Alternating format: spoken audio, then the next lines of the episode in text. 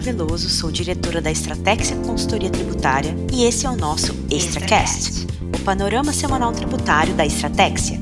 Conteúdo direto e relevante sobre os principais destaques da legislação e jurisprudência tributária da semana, com foco mais estratégico para o seu negócio. Vamos aos principais temas da semana do dia 29 do 3. Notícia importante aos devedores do Simples Nacional. Segundo reportagem do Valor Econômico, a Receita Federal acelerou o envio de débitos de microempresas para inscrição na dívida ativa da União, com o objetivo de permitir o parcelamento.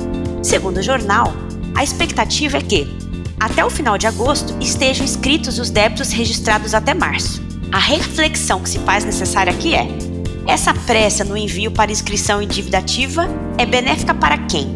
Afinal, a grande maioria dessas empresas que estão em graves condições econômicas não tem sequer condições de negociar parcelamento, já que não há perspectiva de mitigação dos efeitos da pandemia no curto prazo.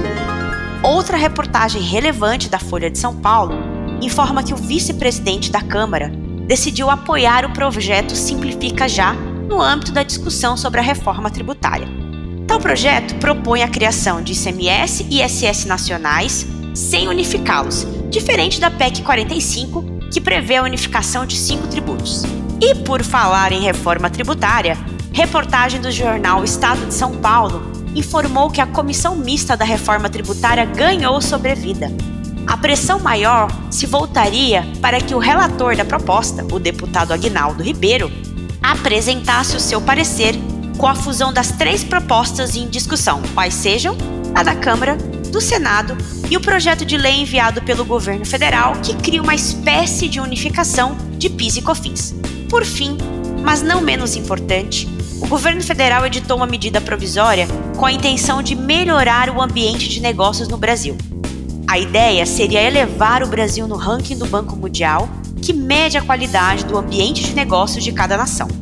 No rol de medidas consta a unificação no Cadastro Nacional de Pessoas Jurídicas, o CNPJ, das inscrições fiscais federal, estaduais e municipais e simplificações como unificação de inscrições tributárias e no âmbito do comércio exterior.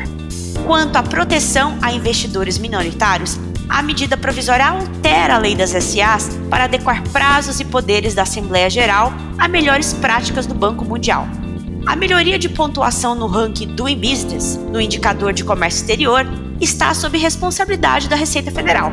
O órgão se comprometeu a cumprir melhorias em processos e mudanças na legislação. Esse foi o nosso ExtraCast Panorama Tributário. Semana que vem tem mais. Experimente Estratégia. Expert por dentro, estratégica por inteiro.